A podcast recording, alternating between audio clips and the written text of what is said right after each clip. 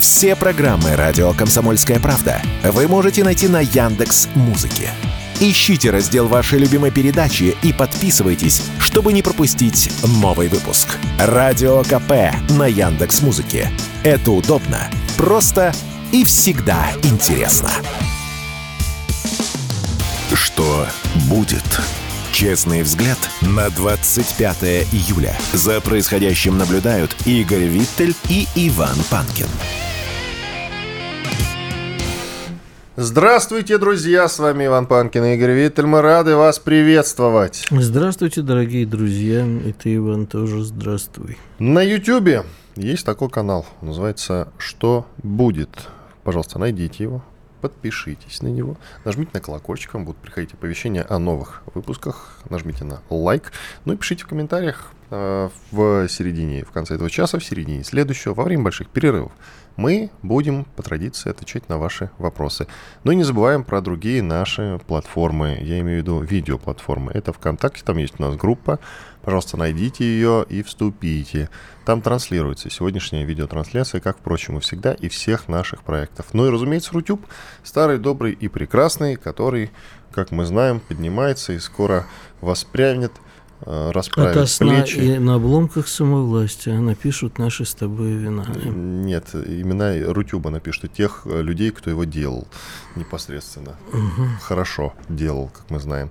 Ну и не забываем про подкаст платформы. Это если вы любите ушами, больше слушать и не смотреть, то милости просим. Castbox, Яндекс Музыка, э, Apple подкаст, что там еще есть? Google подкаст. Да что mm-hmm. угодно, любая, короче, их сотни. Пожалуйста, выбирайте любую. Есть замечательный агрегатор, который называется подкаст.ру. Ну а мы начинаем. Что будет? О нас пишет Forbes. Но не она с тобой. А, Forbes, да-да, американский Forbes, который составляет списки миллионеров, в котором мы с Игорем Виттелем периодически не бываем. Проверяем, не зачислили ли нас туда.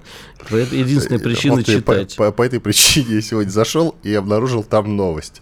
Еще раз, друзья, на Forbes. Э, да, Forbes пишут. Это, это гениально. Российские военные уничтожили на Украине славянский танк М55С. Forbes. Что? Я думал, у Словении с 90-х годов танков-то уже и нету. А я думал, Форб все-таки пишет про миллионеров, а не про танки. Может, они Словению со Словакией? Один танк, один танк уничтожен, это повод для мирового издания сделать об этом заметку. Ну, я, я не знаю, может быть, это какой-нибудь очень важный для них танк. Может, они со словацким его перепутали. Может, это золотой танк. А может, просто это большая тайна, что на Украине есть славянские тайны. Танки.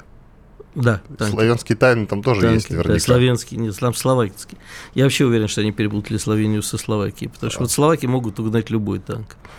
А я уверен, что они все равно что-то перепутали, и про один танк писать такой портал, как Forbes, не должен. Ну, или, видимо, просто в мире миллионеры закончились. Или просто новостей нет. Или новостей нет. А мы с тобой э, не можем не поговорить про тушение пожаров в Греции. Эта тема почему-то сейчас вызывает э, огромный интерес. Да, нам вчера Греции, с тобой напихали, точнее да, мне. В Греции э, лесные пожары, причем по всей территории. Они продолжаются уже седьмой день и довольно масштабные, конечно. Я напоминаю, что несколько лет назад у нас горел тайга. Прям довольно масштабно. Это было год четыре назад, помните вот эти выкрики, что надо срочно тушить, а власти отвечали, что э, на ту территорию отправлять вертолеты и тушить смысла нет. Ну, просто потому что это огромный расход топлива, и это бессмысленно. То есть тайгу так не потушить. Слишком большие расстояния, и нет такого количества техники, и нет такого количества, извините, воды. Там, что, ну, просто масштабный пожар, идет, горит тайга.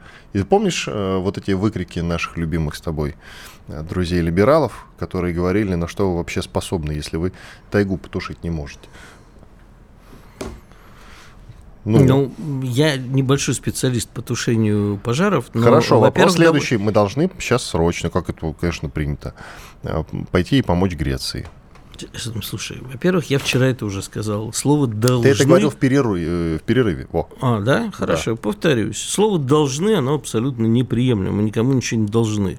А на мой взгляд, было бы неплохо, если бы мы помогли. Но мне вчера, после этого моего заявления в перерыве, с одной стороны, напихали всякие идиоты, которые кричали, нет, как мы можем, страны НАТО. Речь-то идет не о том, что мы стране НАТО помогаем.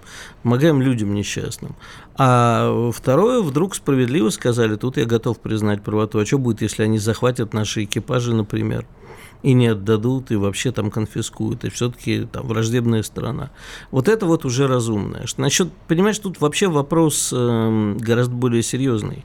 И я об этом вчера тоже говорил, не знаю, в перерыве или нет. Дело в том, что э, нереальный температурный режим установился в Европе сейчас, особенно на юге Европы, и не только там, в Штатах тоже горит, в Канаде горят леса, а вообще э, вот эта вот ситуация с, э, с повышенным температурным режимом приведет к полному изменению не только климата, но и э, всей экономической ситуации, потому что опять будет неурожай, засуха и так далее, что ударит еще больше по европейской экономике и может ускорить некие процессы. В том числе вся история с зерном может оказаться гораздо более интересной, ежели так будет и дальше.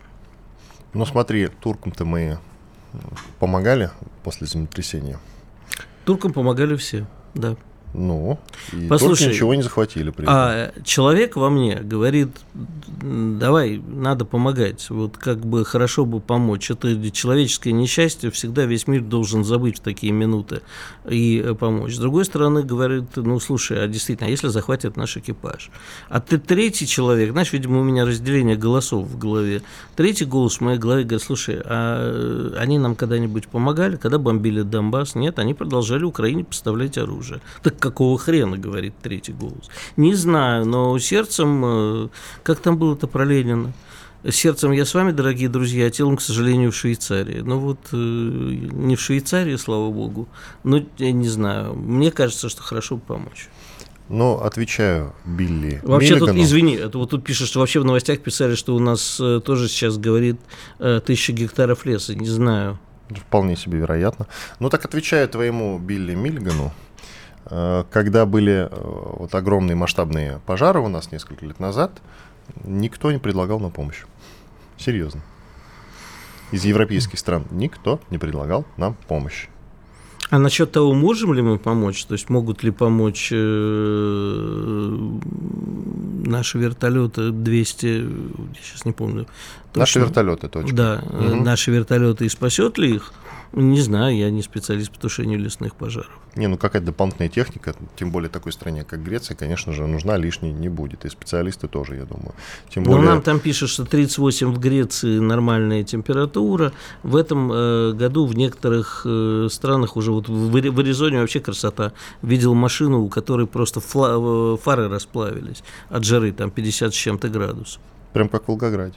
Да, слушай, Волгограду уже не поможешь. Вот поэтому... именно, да. Ты знаешь, что всем дается индульгенция. Те, кто живут в Волгограде, они в ад не попадают. Угу. Серьезно.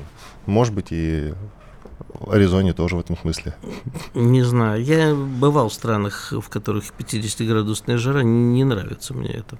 Ну, это понятно. Итак, э, помощь от э, США, очередной пакет, но он какой-то небольшой.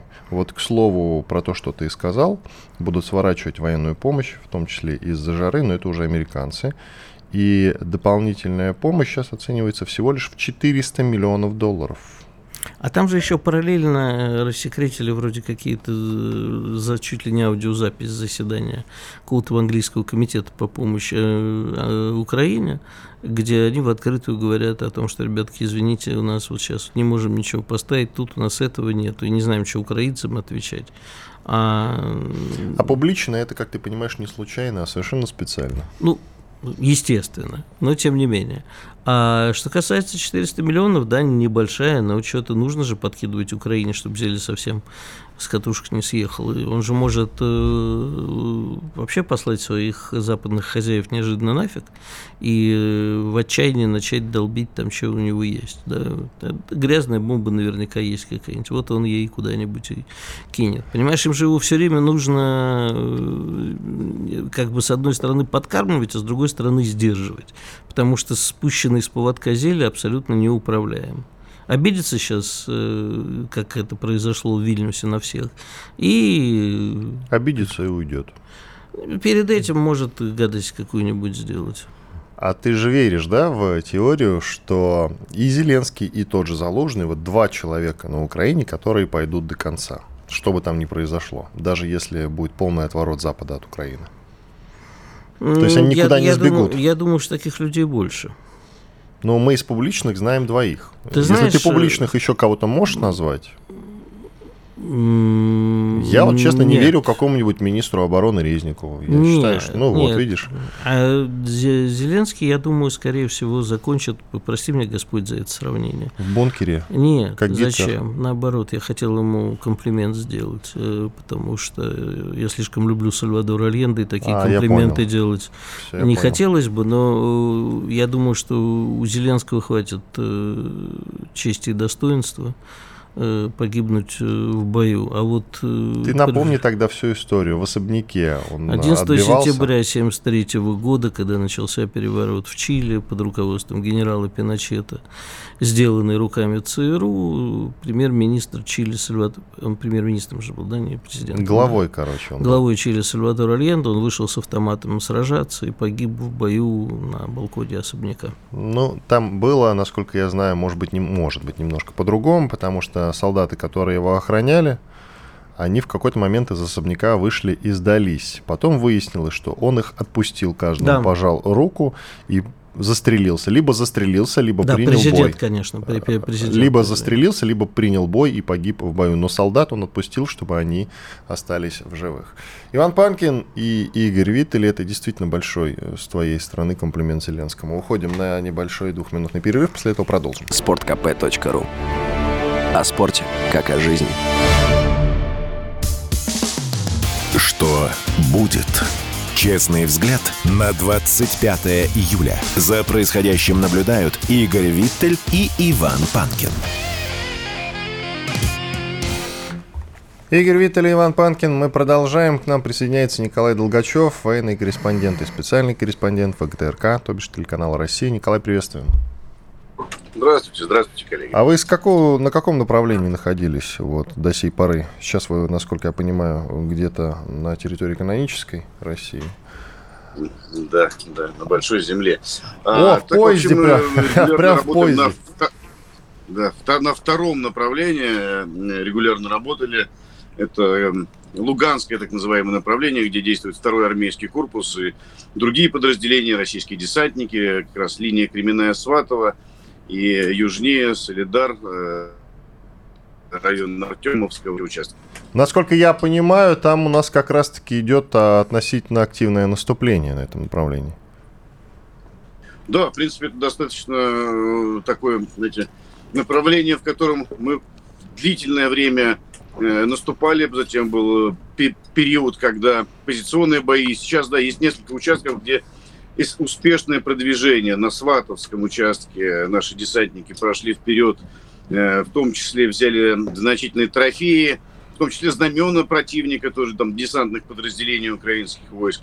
В общем, в принципе, э, на нескольких участках и второй армейский корпус и спецназ Ахмат, и наши десантники весьма успешно и эффективно действуют. Противник пытался уже несколько недель продвинуться вперед, да, пытался как-то оттеснить наши э, порядки, где-то прорваться. Ничего у него не получилось. Э, с большими потерями вынужден отступать противника. Наше подразделение вот занимает в том числе новые территории. Да, это пока не какое-то глобальное масштабное наступление, но это, скажем так, подготовка будущих Э, решающих битв.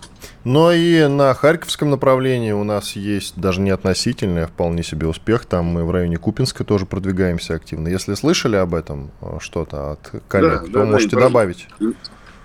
Информация об этом есть. На самом деле практически вот вся северная часть фронта она активна, и здесь наши подразделения занимают новые позиции, в том числе из Харькова, как мы знаем, эвакуируют ряд там, стратегических объектов противник, подозревая, что наши подразделения могут этот город охватить. Ну, в принципе, если посмотреть на карту, очевидно, что э, линия фронта сейчас таким образом складывается, что в определенный момент это будет возможно.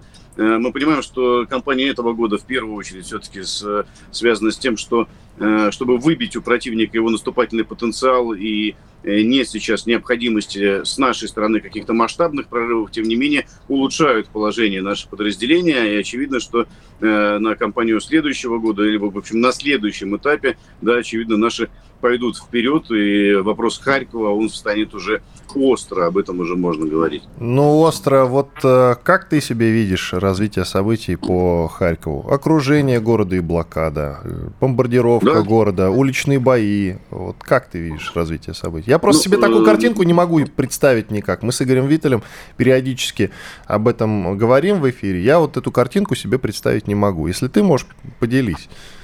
Вполне не... Ну, здесь и не бывалое бывает, разные могут быть сценарии, но самый такой очевидный, да, это э, продвижение по э, открытому пространству, да, и малонаселенным районам вокруг Харькова, э, через поселки, да, э, блокирование города, да, создание, соответственно, гуманитарных коридоров для выхода гражданского населения и э, освобождение Харькова уже нашими подразделениями наземными, скажем так.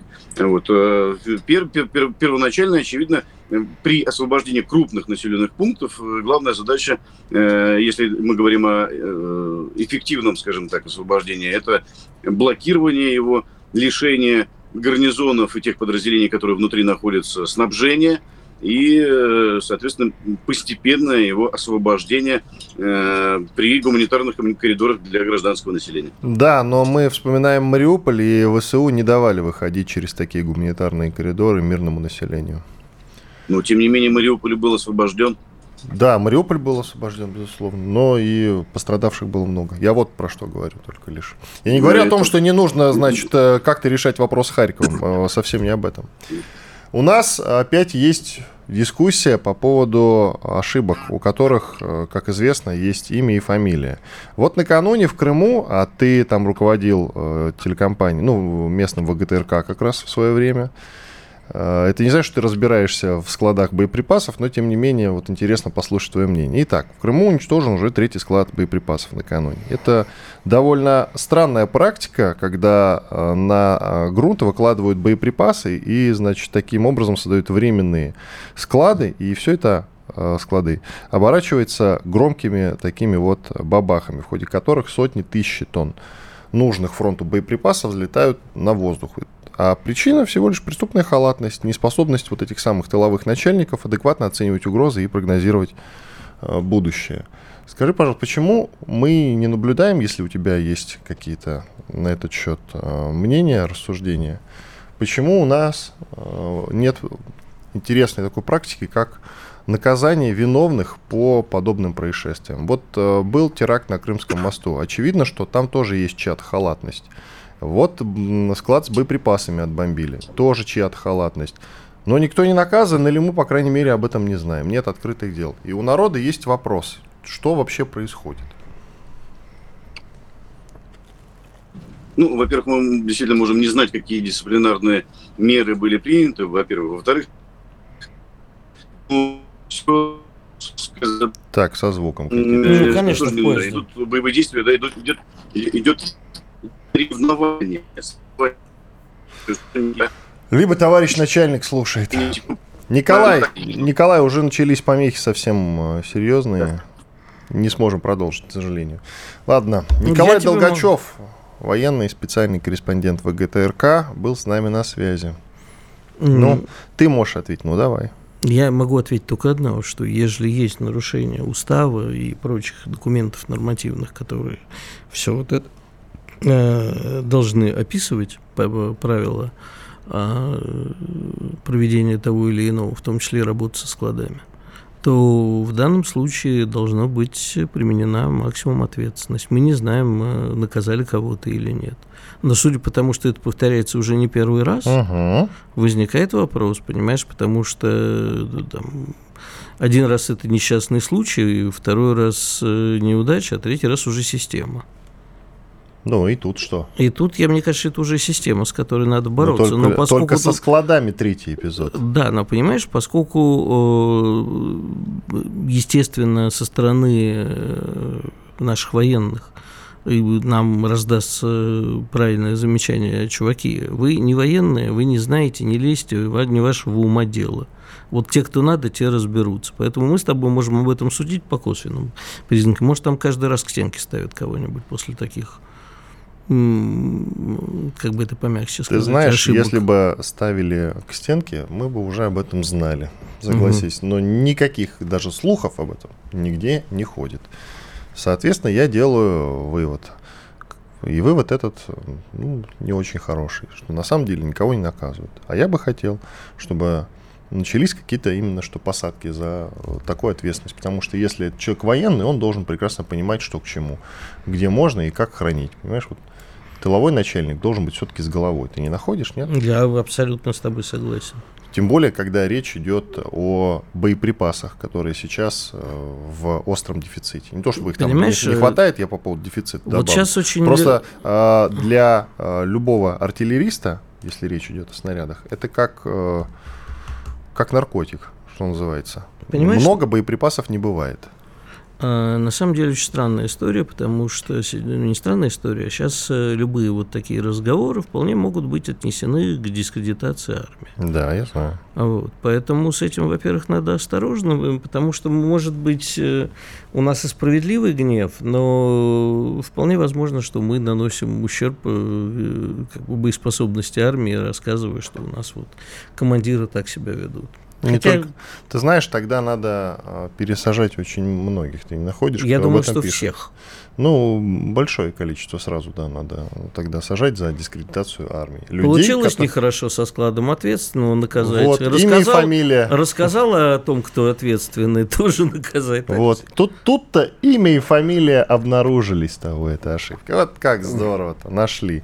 И имя и фамилия Виттель Панкин. Да, Прекрасно. тоже Вот, мы да. виноваты. Да, и нас, пожалуйста, да, отправят а, по известному адресу. Спасибо большое. Просто за то, что мы переживаем за то, что происходит на фронте. А это, блин, тоже вот порочная практика, что называется. Я про рассерженных патриотов будем говорить? Давай, конечно. Давай. Как ты думаешь? Мне, правда, тут на днях наши общие знакомые доказывали, что никаких э, рассерженных патриотов нет. Это преувеличение, это Да? вот какие-то отдельные люди, это не так называется, а никакой массовой поддержки и вообще какого-то сообщества рассерженных патриотов нет и быть не может. Серьезно? Да, причем А как они тогда назовут вот этих людей? Я не знаю, мы не пришли ни к какому общему знаменателю. То есть я разговариваю с человеком, говорит, вот это не так, это не так, это не так, это не так. Я говорю, ну так ты рассерженный патриот.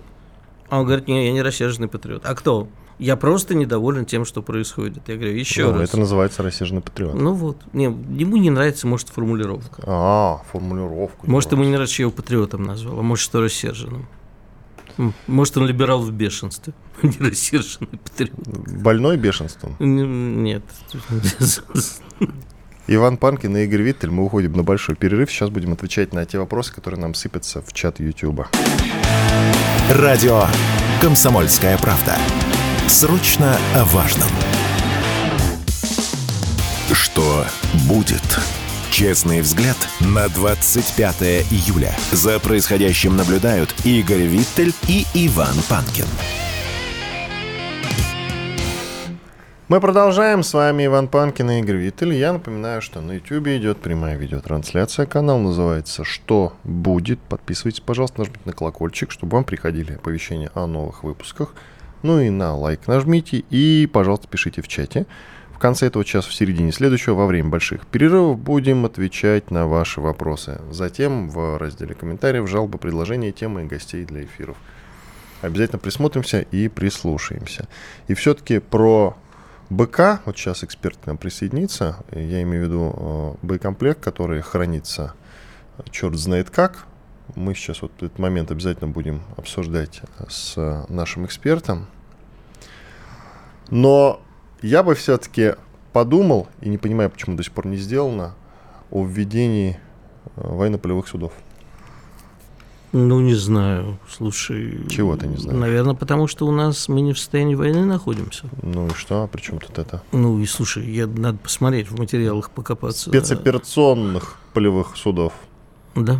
Да, ну, просто полевых судов. И сейчас попросим. Фронтовых. Если мой адвокат судов. меня слушает, как обычно, вот надо его спросить, пусть подскажет, напишет, можно ли в режиме спецоперации вводить военно-полевые суды. Мы умоляю. с тобой еще про другое не поговорили, пока эксперта нету. Про заявление Гросси, который глава комиссии МАГАТЭ на Запорожской сказал, что там нашли мины между двумя рядами Запорожской АЭС ты Да, Запорожская АЭС. Угу. Да, по, э, по пери... Мины нашли, ну и по, что? По, по периметру. Нет, э, персонал туда добраться не может. Скорее всего, что украинцы как-то там заминировали что-то. Очень интересная история, и как ее будут сейчас э, вбрасывать в медийное пространство, это очень интересно. Но я думаю, что мы в следующий раз об этом поговорим. К нам присоединяется Андрей Клинцевич, глава Центра изучения военных и политических конфликтов. Вы можете найти его в телеграм-канале Клинцевич Андрей. Андрей Францевич, здравствуйте. Доброе утро.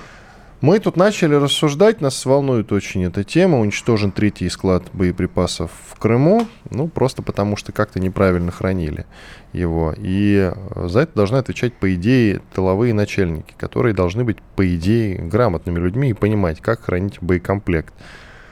А, тем не менее, вот уже третий склад взорван, все продолжается в том же духе. И самое главное, и после теракта на Крымском мосту, уже втором, мы не видим, кто виноват и кто за это ответит. С чем это связано, как считаете? С военной тайной. Поверьте мне, следственные действия после каждого такого совершенного налета проводятся, следователи изучают, определяются виновные, определяются, все ли было сделано где были допущены ошибки. Здесь есть небольшое, ну, скажем так, уточнение, что в период боевых действий нужно понимать, что ну, враг всегда найдет какую-то лазейку, как и мы находим, кстати, при, при прочих равных. Но не третий же склад, раз... ну не третий склад, ну согласитесь. И, и а видно же, что все... хранили, хранили некорректно с военной а точки я сейчас зрения. закончу, смотрите. Да, пожалуйста. Да, во-первых, здесь нужно все очень относительно. Потому что, ну, условно говоря, да, складов могло быть 10, например, да, там 3 только они поразили. Второй момент, мы же не знаем с вами до конца, что это был за склад. Я вам напомню, что у нас с советского прошлого, когда хранились боеприпасы на открытом грунте, вот, часть из них на этих складов находится в аварийном состоянии, которые не подлежат эвакуации от слова совсем. То есть деревянные ящики развалились, а снаряды все там лежат грудами друг на друга, их нельзя эвакуировать. То есть нужно создавать отдельные завод или еще что-то, который просто будет заниматься утилизацией, потому что подрыв этого склада это опасно, людей туда подводить тоже нельзя, потому что как там снимать штабеля и так далее, это я реально знаю, у нас таких на самом деле складов еще много, ну вот, и по ним есть вот такие вопросы, потому что не, неправильное хранение в определенных местах привело вот к этим катастрофическим вещам.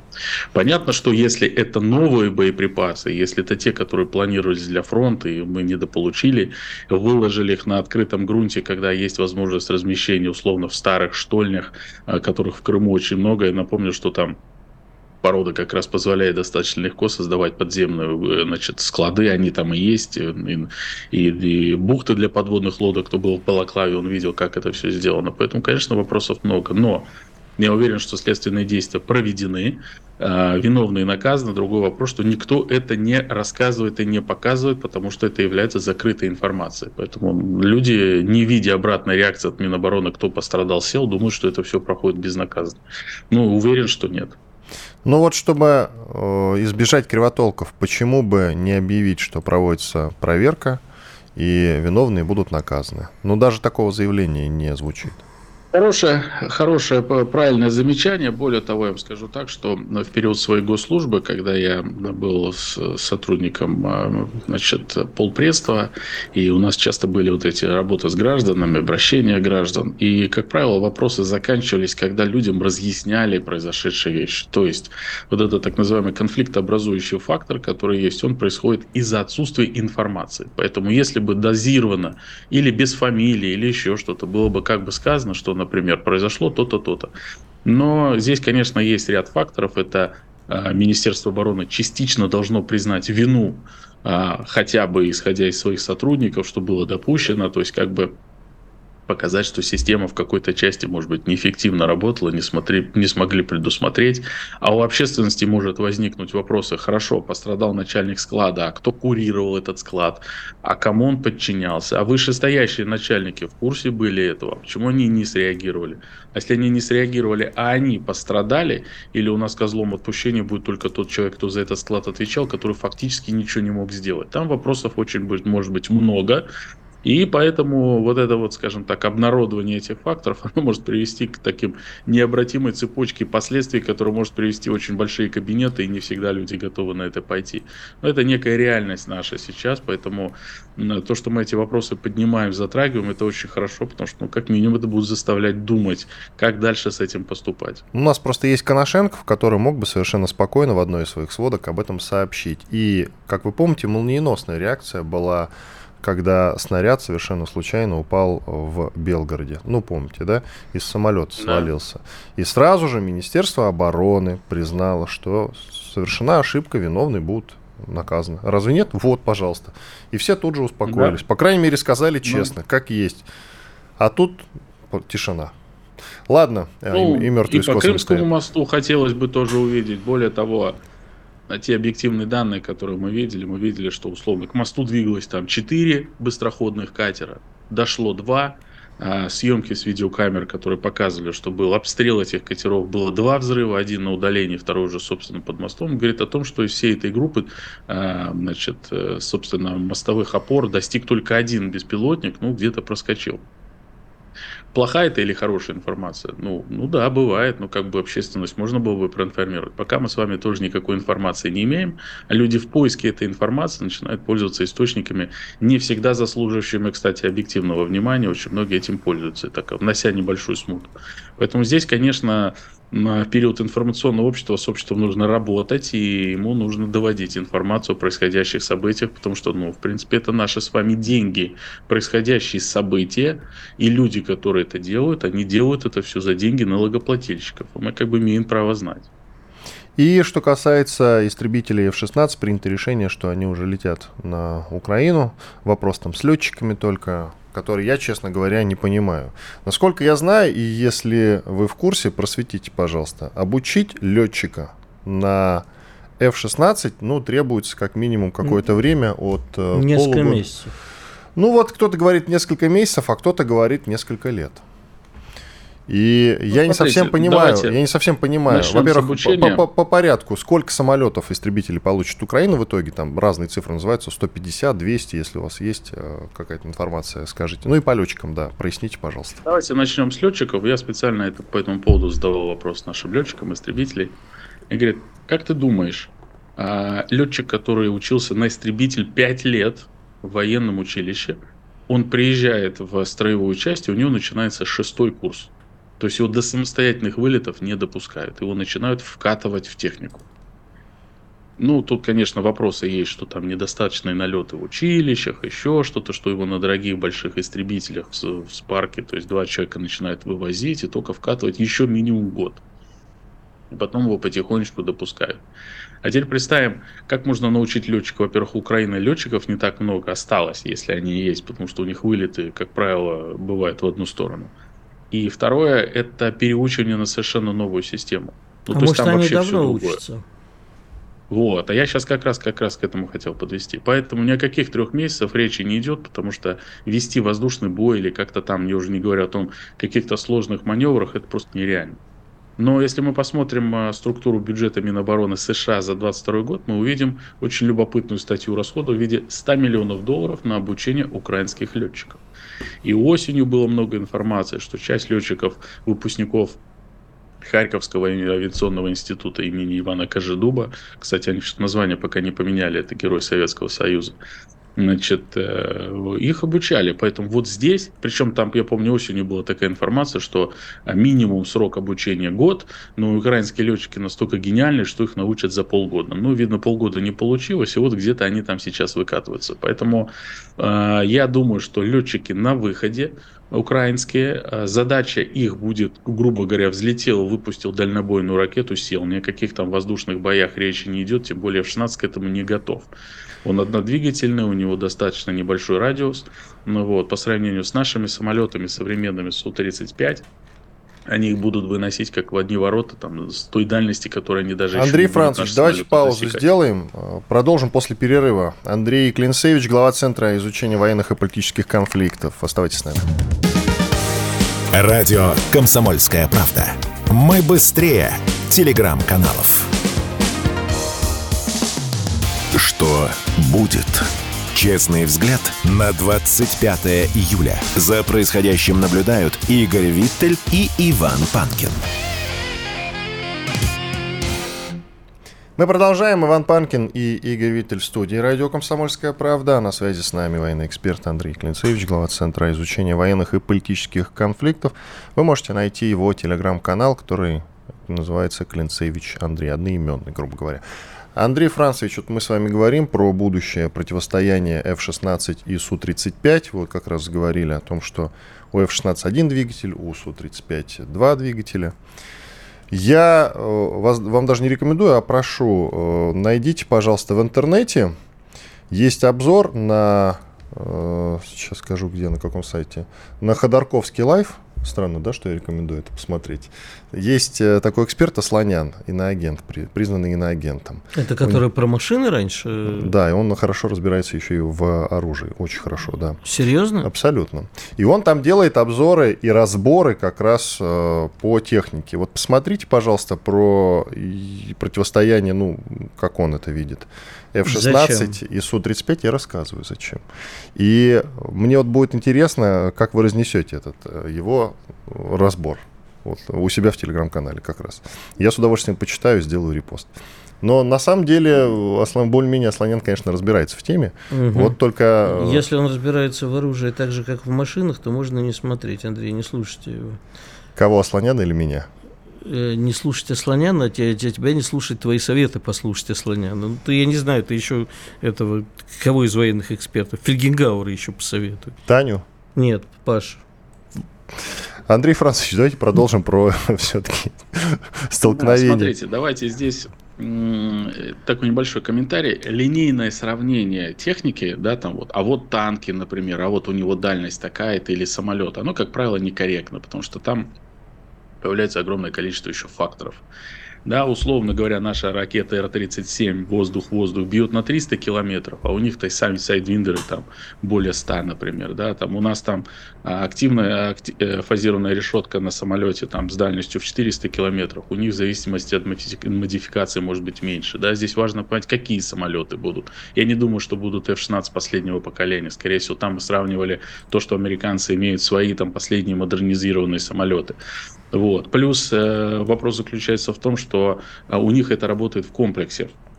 У них всегда висит, у них сетицентрическая война, у них висит в воздухе э, самолет АВАКС, так называемый, который там на тысячи километрах видит воздушное пространство и дает цели указания уже сам на самолет и так далее. Вот если этого не будет, то и система, соответственно, будет работать по-другому. Вот. Но э, давайте, знаете, что посмотрим на эту ситуацию с точки зрения денег. Нам уже наша а, служба внешней разведки в лице руководителя господина Нарышкина говорила о том, что мы имеем дело не с западными странами, а со странами, контролируемыми западным капиталом, в частности военно-промышленными корпорациями. Мы видим сейчас, что американцы перекраивают европейский рынок оружейный, производство оружия и пытаются убивать те концерны, которые есть в Европе, подменяя своими вооружениями. Как, например, проходило с леопардами. То есть американцев для Абрамса Леопард это основной мировой конкурент. Леопард 22 страны в мире, соответственно, отправили на поле боя, Леопарды горят, э, соответственно, страны от этих танков отказываются в пользу Абрамса. Причем многие страны, которые передали Леопарды безвозмездно Украине, получили вместо них Абрамсы, ну и с последующим пакетом э, поддержки. С самолетами эта история еще более дорогая. У американцев происходит некая ротация такая. Каждая компания выпускает, э, значит, авиационная корпорация выпускает свою модель и как бы сидит на ней там лет 20 такой стрижет ренту. А, например, условно F-35, который сейчас всем навязывают европейцам, даже имея свои собственные самолеты, занимается компания Lockheed Martin. Следующий самолет уже нового поколения, который сейчас делается, делает компания Boeing. А F-16 это компания General Dynamics, причем возглавляет ее там такая, значит, сербка Фиди, Фиби Новикович, которая бывший замминистра обороны, который имеет серьезное влияние. И вот ответим на себе вопрос. А американцы хотят, чтобы F-16 горели в полях Украины, когда у них пакеты модернизации этих самолетов там, до 1935 года, когда еще можно зарабатывать? Да, конечно, нет. Что им нужно сделать, чтобы Украина ну, получила самолет? Да, проще поляков заставить э, МиГ-29 отдать Украине, им отдать F-16 и так далее. Поэтому здесь всегда очень много вопросов, и я не уверен, что, может быть, даже дойдет до передачи этой техники или передадут достаточно мало. Марк Милли, это начальник Объединенного комитета начальников штабов. Да. Он... да, он сказал, что 10 самолетов это, это несколько миллиардов долларов. Ну, это слишком большие деньги, которые сейчас, наверное, никто не готов сейчас брать на себя. Может но, быть, но все же по цифре, по цифре, сколько истребителей получит, как вы считаете, называлось э, вот несколько цифр от 150 до 200, вот разные данные я видел, истребителей. Сколько они получат в итоге? Чтобы понимать? Не думаю, что о таких цифрах точно речи идти не может. Это просто несколько, это, это десятки миллиардов долларов, никто на себя это брать не будет. Вот, поэтому я думаю, тут речь идет о 10-20 самолетах, которые будут летать вдоль э, западной границы Украины, задача которых будет быть как платформа для пуска дальнобойных крылатых ракет, таких как Shadow Storm или что-то другое. То есть взлетели, пустили, вернулись на базу назад. Как только они приблизятся к линии боевого соприкосновения, наши системы ПВО наземные, а у нас уже были случаи подтвержденные, когда мы за 200 километров от линии боевого соприкосновения сбивали, плюс наши самолеты, это все будет очень быстро уничтожаться. А почему бы тогда вместо истребителей, они ведь действительно дорогие, не передать просто какие-то ракетные системы, установки, артиллерию и так далее и тому подобное? Они сейчас пытаются это делать. Вопрос в том, что этого не так много. У них задача дать им возможности дотягиваться до нашей инфраструктуры в глубине нашей обороны. Речь очень часто идет об оперативно-тактических ракетах «Атакамс», которые используются для «Хаймерс», но американцы их пока придерживают, потому что у них самих их немного, и они их не выпускают, пока новая не появилась так называемый а, призм.